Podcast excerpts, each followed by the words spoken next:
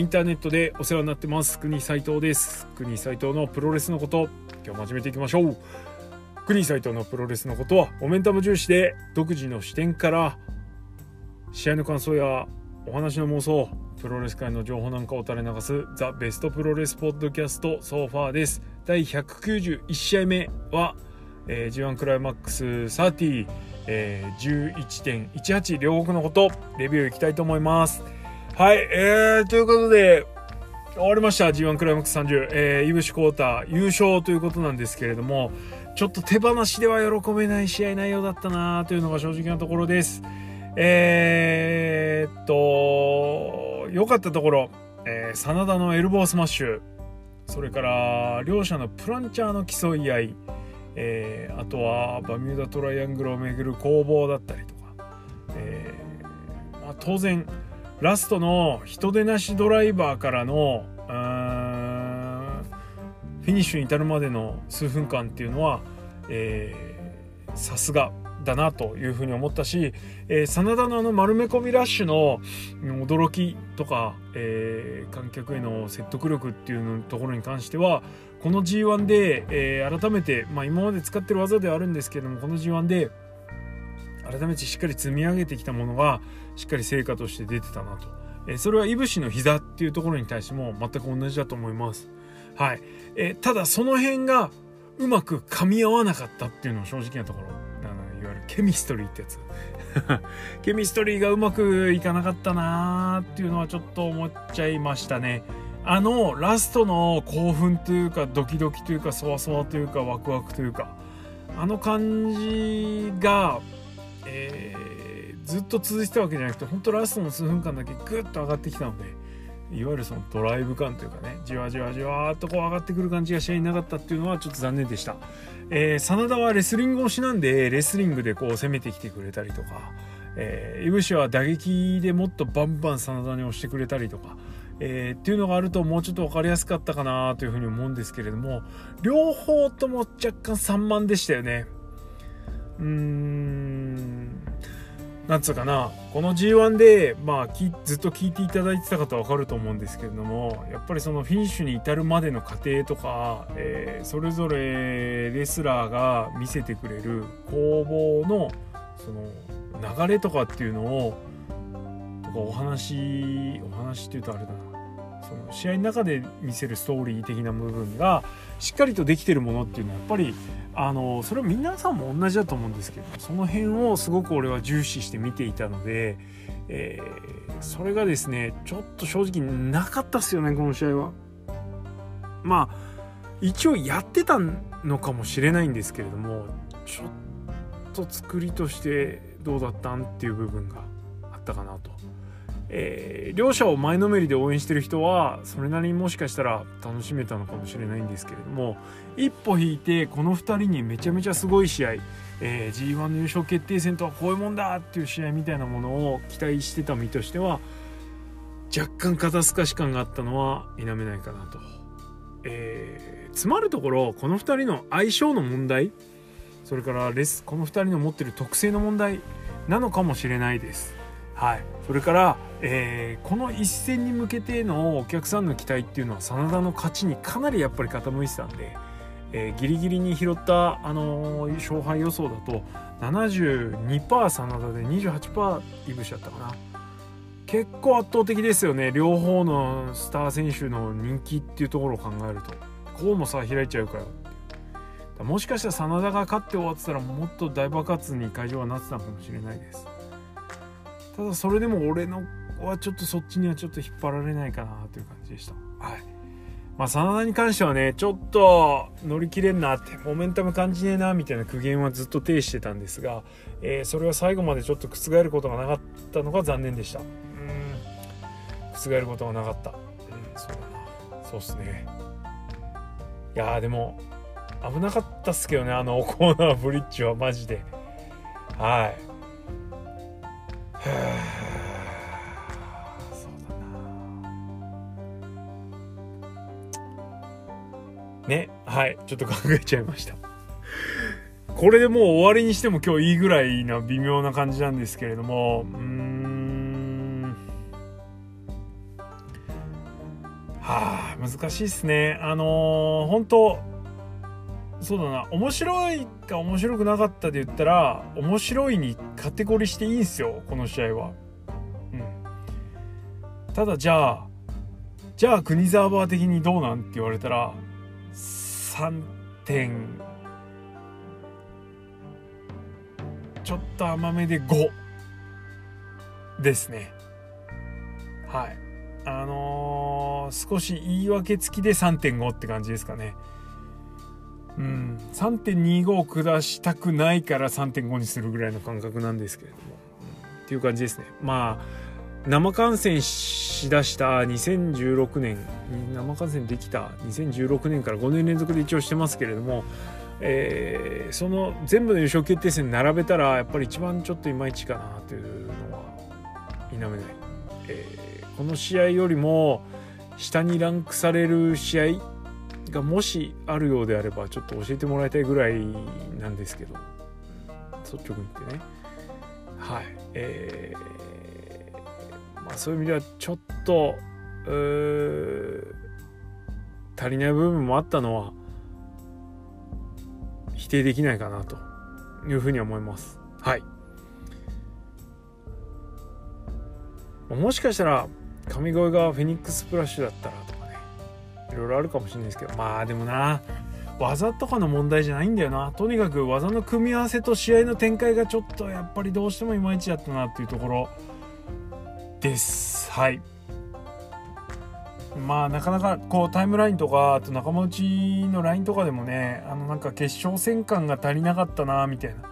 決勝戦には見えないぐらいの感じ。まあフィニッシュのあのいぶしの畳みかけがそうさせたのかもしれないんですけれど。も俺はちょっとその意見には若干否定的で、えーと、やっぱりこの G1 で積み上げて両者が積み上げてきたものが最後の攻防には集約されてたんでそういう意味では決勝戦優勝決定戦に、えー、ふさわしいというか優勝決定戦らしい試合だったとは思います。はい、まあ、なんであちょっと正直もう真田に関してはちょっと俺がベットすることはあの勝敗の予想として真田が勝つって予想することあっても真田にちょっと気持ちを乗せるってことはしばらく無理かなと思うし、えー、エブシに関しては、えー、もうだいぶねもう丸くなっちゃってもうまん丸の丸ですけど、うん、ただでもね今ねあの丸くなったとはいえちょっと新しいものにトライはしてると思うんですね。えー、去年の G1 と比べるとイブシの戦いぶりって全然変わってるし、えー、2018年2019年2020年と、えー、3年連続で優勝決定戦に、えー、進んでますけれども、えー、毎年違ういぶしコータを見せてくれてはいるので、まあ、そういう意味ではあの丸くなったっていう一括りにしてしまうとちょっともったいないかなと思う部分もあるぐらいいぶしの戦い方の変化っていうのは、えー気にしてみるとまた深みが増すのかななんてちょっと思ったりしてます。はい。こんな感じかな。頑張ってポジティブにしてこんな感じ。です。あんまねあんまねいくらねあの歯に絹着せ歯に絹着せぬとはいスタイルでいこうと思っていてもねあんまりネガティブになりすぎてもしょうがないですからね。はい。えーちょっと新日本をルーツに髪の毛をルーツに持たない2人に対して、えー、この G1 優勝決定戦という大舞台で期待したものがちょっと大きすぎたのかなっていう反省は俺自身にもちょっとありますが、はい。えー、ただちょっとねもう一回まだ見直してないんでもう一回ちょっと試合の方を見直して噛みしめたいなと。いうふうには思います。はいファイナルのレビューはこんな感じですかね。えー、これでイブシは、あのー、IWGP 戦行くんでしょう。えー、東京ドーム大会も1.4、1.5、2days でやることが発表されましたので、えー、まあ、権利商戦もしかしたらね、えー、J あたりがなんか話出てきてるみたいですけれども、えー、行きそうなんで、もうこうなったら、ヘビー級まで、IWGP ヘビー巻くところまで行っちゃってくれと。いう感じです。あのー、何よりも今のいぶしに必要なのは、えー、ベストバウチョじゃなくて、はい、IWGP ヘビー級王者っていう肩書きだと思ってるので、えー、そこに至るまではちょっといぶしはうん手放しで言うっていうとあれですけれども、嫌いにならないで見守りたいなと。いうふうに思います。はい。えー、な感じかな。それ以外の試合に関してはちょっとあんまり思うところはなかったんですけれども第1試合の、え、鈴木軍がまたいい感じだったっていうところ、え、それからあとはそうだなグレート・オカーンと、えー、ウィロースプレイがついに立ち上げたですね、ジ・エンパイアっていうユニットですね。えー、ジジつくエンパイアどっちかわかんないけど、エンパイアっていうユニットを立ち上げました。えー、そこに B も絡んでくるし、えー、第5のユニットっていう形になるんですかね、これで。まあ、あの妄想が膨らむユニットではありますが今日見せたのはオスプレイはその今まで人気を得ていた華麗な動きをちょっと抑えながら、えー、ねあの躍動感ある動きそれからパワフルなさも身につけたボディから繰り出すですよ、えー、結構なんつうのえぐめの技がですね、えー、すげえ良かったなとニューオスプレイも悪くねえぞとあいう感じです。はい。えー、最後の足音ンジも、まあ、オスプレイがやるとあんなにダイナミックな足音ンジが見られるかよ、みたいな感じでした。はい。えー、そういう意味で、えー、ちょっと、もしかしたら、地味になるかもしれないし、えー、乱入っていう要素はどうしてもプラスされる部分があるから、うーん、そうだな。えー、もしかしたら試合の面白さは下がってしまう今までのねえー、オスプレイと比べると。でもその代わりですよ。オスプレイが手にしたえー、なんだろう。乱暴な感じ。またねちょっと同じ用語使いたくないんですけどあのー、でアサシンぶりって言っときますか？はい。えー、アサシン感はですねちょっとまた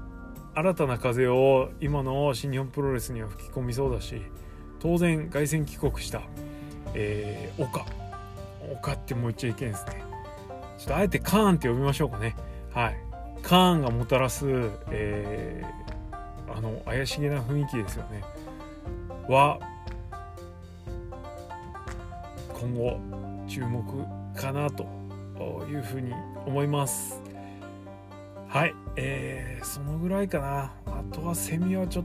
とスーパー期待外れだったんで、まあどういうね、そのマンネリ化したマッチメイクは先に見えててもいいんだけれども、例えばなんですけど、去年のセミファイナルを思い出してもらえれば、ね、はい、と思います。まあどっ。ちも真田とイーベルじゃ内藤とイーベルに関してはどっちも別にっていう感じなのでまああのお好きにどうぞっていう感じですね。はい。へそんな感じですわ。ちょっとネガティブになっちゃいましたけどね。でも、本当 G1 クライマックス30、えー、投資で見てですね、えー、っと、頼まし、楽しませてもらいました。えー、いろいろね、文句言ったりね、ぶたれたりした部分もあったかと思いますが、えー、通してみれば、えー、もう当然楽しかったと言い切れる、えー、素晴らしいリーグ戦だったと思います。えー、唯一後悔があるとすればですよ、えー、まあどうせ真田優勝すんでしょ？と思って、えー、ジョボさんのためにですね 3連単の優勝商品として、あのー、真田の両国 T シャツ買っちゃったんですね。いやー、ちょっとこれはやっちまったなっていう感じです。えー、やっちまったし、買っちゃったから、ジョボさんにあげるかって言ったら、これはですよ、そう簡単にはあげられないっすわ。はい。えー、ということで、えー、国斎藤の手元にはですね、絶対開封することのない真田の両国 T シャツが残ることになってしまいました。はい。いや、そういう意味ではなと思うんですけどね。あげるのが惜しいぐらいのファイトぶりを真田が見せてくれたらよかったのにまあ、これ、なんかの形で、あの、リスナーの皆様にこの T シャツは還元したいと思いますので、えー、ちょっと考えさせてください。はい。えー、じゃあ G1 クライマックス30、最後ちょっとね、なんかね、うーん、みたいな感じになっちゃいましたけれども、あの、誰かが、ポッドキャストやってる人もね、ちょっとずつ増えてきてますから、誰かがね、いい感じにやってくれると思いますから、まあ、誰かわかんないですけど、はい。あのー、少なくとも俺はちょっとそれができなそうなんで、誰かに、あの、ポジティブなバトンはお渡しします。はい。えー、ちょっとこの試合の感想はね、あの、最近ちょっとチェックしてないプロレス YouTuber の皆さんの感想なんかもちょっと拾ってみたいなというふうに思います。えー、無限に真田のことを批判するつもりはございませんが、つくづく真田はコールドスカルだなということで終わりにしたいと思います。えー、いぶし V2 達成おめでとうございます。えー、ぜひとも神になってくださいよ。はい、えー、じゃあ今日はこの辺でおしまい。えー、っと、問いつつごめんなさい。いやほらね、うっかりしましたわ。えー、リアクションいただいております。えー、お読みしましょう。うんうんうん。ご紹介、2つほどいただいております。えー、両国3連戦 G1 優勝決定戦レビュー。で、ラストでなるであろう約1ヶ月に及ぶシングルリーグの3連単関連の更新、お疲れ様です。ありがとうございます。対地戦での影響があったであろうイブシに対して安定のコールドスカルプリだった真田の優勝決定戦はよく言えば頭から落とすだけでない試合悪く言えばどちらも主導権を握るでもないし少し淡々としてた試合に感じました。国さんがプレビューで真田は優勝の雰囲気がないと言っていたように今一つエンジンがかかっていないようでしたが故に20分過ぎからの昨日のイーブル戦のように突然勝ってしまいそうでした。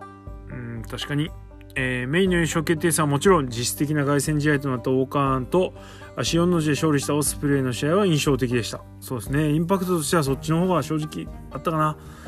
えー、このユニットはまだコンセプトが十分に明らかになっていないものの今後入るであろうメンバーとして現在の団体内だけでなくとも予想と希望のメンバーはいますでしょうか？うん。大英帝国とモンゴル帝国。ね帝国イコールエンパイア。エンパイアつながりをやってるんでまあその辺のね共通性はちょっと見出してほしいかなというふうに思います。えー、安直なあのメンバー集めはしてほしくないのでまあね無敵のオーカーン様が帰ってきてますから。そういう意味では、えー、ちょっとしばらく負けなくてもいいんじゃないのと思うのでなんならワールドタッグリーグこのまま無敗で走り切っちゃってもええんじゃね？と思ってます、えー、そういう意味でまだニューメンバーはいらない。はい、えー、そうするとタッグマッチもしくは B なんなら突っ込んでねやんなきゃいけなくなっちゃいますけどもね、かといって負け役を1人ちょっと誰かご所望してですねご用意してやるっていうの違うんじゃないのと思うのでこの2人でちょっとしばらく暴れ回ればいいんじゃない？と思います。はいありがとうございます。じゃあもう一件えー、いつもポッドキャスト楽しく聞かせていただいています。さて G1 終わりましたね。とは言いながらこの後の展開は内藤イービル高木実いぶしでリマッチ揃いで1点を考えると勝者は見えている。えー、特に内藤イビルは大阪城神宮愛知とほぼ3ヶ月で3回やってまた大阪かいという感じ、えー、内藤が負け越しているから、えー、高木と稔も神宮でやってるようでもういいでしょう、えー、いぶしと J もてんてんてん。えー、リマッチばかりは今に始まったことではないけれど他団体に比べて人材がいるので軍団入れ替えやフェイスターンでバリエーションを増やしていった方がいいと思うんですがいかがでしょうか、えー、ノアジュニアや全日本が春先から軍団入れ替えをやっているので余計に目立ちます。ジュースやザックのフェイスターンや後藤や、えー、真田の軍団移動があってもいいのではなんとなくここ5年くらい現 AEW 勢を除いてそれほど変わってない気がします、えー、私は本当は昔80年代以前の外人のように年に2回くらいしか来ない方がドキドキ感と、えー、北感があって嬉しいのですがこれは現状無理なのは理解しています、えー、国さん新日本新日のリマッチ地獄やバリエーションについてどう思いますか？えー、リマッチ地獄については、えー、その上積みを見せてくれてれば俺は全然 OK だと思います。はい。えー、ただこのスパンが短いのと消費スピードがちょっとあまりに速いっていうのはちょっとどうなのかなというふうに思ってるし、えー、一時期ちょっと短い期間にガーッとやった内藤いぶしがちょっとどうなんて思ってた時期もないわけじゃないんですけどねただその対戦もねちょっと間空けるとまた楽しみになったりもするのでうんそういう意味でちょっとね確かにあのケースバイケースですねこれは。ナイトイービルはちょっとやりすぎだなと思うし高木稔はちょっとあんまり上積みというか変わりがないのでどうかなという点です、えー、ただ今のいぶし J はちょっとまた気になるかなと。あどちらもあの自身のこうできることと、え、持ってるもののレベルっていうのは上がってると思うんでそういう意味では期待してますよ。はいと思います、え、バリエーションについては、まあ、なんだかんだ豊富なのでもっといろいろやればいいなとは思う部分もあるんですけれどもやらないがゆえに見える見られることもあるのであんまりその辺のたらればは気にしてないかなという感じです。こうしたらいいのになと。かっていうよりはもう見せてくれるものを楽しむのが新日本プロレスみたいなところもちょっとあるので特にあのぶっといストーリーラインに関してはもうお任せですね。当然希望はいますけどね。はい。っていう感じです。はい。ありがとうございます。えー、まあいずれにしても俺が今待ってるのはえー、まあ今こういう状況になった上で、えー、次に待ってることといったら何かといったら、え、オスプレイ王冠の大暴れ、えー、とイブシ講座の IWGP ヘビー級王座体感この辺かな。です。はい。まあベスト・オブ・ザ・スーパージュニアもワールドタッグリーグもあるし次のシリーズはパワーストラグル、えー、そこでまたいろんな試合が組まれますからここでいいものが見れたらいろんな意見っていうのも覆っちゃうのかなというふうに思いますのではい、えー、その辺を楽しみにしておいた方が建設的かなというふうに思います。はい、えー、じゃあ正真正銘これにて終了です。えー、国サイトのプロレスのことは、え、リスナーの皆様のリアクションがガソリンです。えー、感想、質問、要望などは質問箱に、えー、それからハッシュタグプゴトでのツイートも歓迎しております。えー、また、お布施、えー、投げ銭の方も受けたまっております。国サイトの並びに、えー、このプゴト、いいなと思いましたら、えー、ぜひご支援を賜りたくお願い申し上げます。えー、詳しくは Twitter の固定ツイート、えー、一番上側にありますんでそちらをご確認ください。はい。じゃあ、あの G1 の、あのー、まとめてレビューみたいなのもまたやると思いますので、えー、それから優勝したいぶしのね単体レビューもやんなきゃですね、えー、その辺も含めてですねまたちょっと試合を振り返りながら、えー、やりたいと思います。はい、えー、じゃあ本当あの、1ヶ月今日ですか。あのお付き合いいただきましてありがとうございました。まだまだ全然続きますけどね。はい。えー、ひとまず一区切りということでおしまい。ありがとうございました。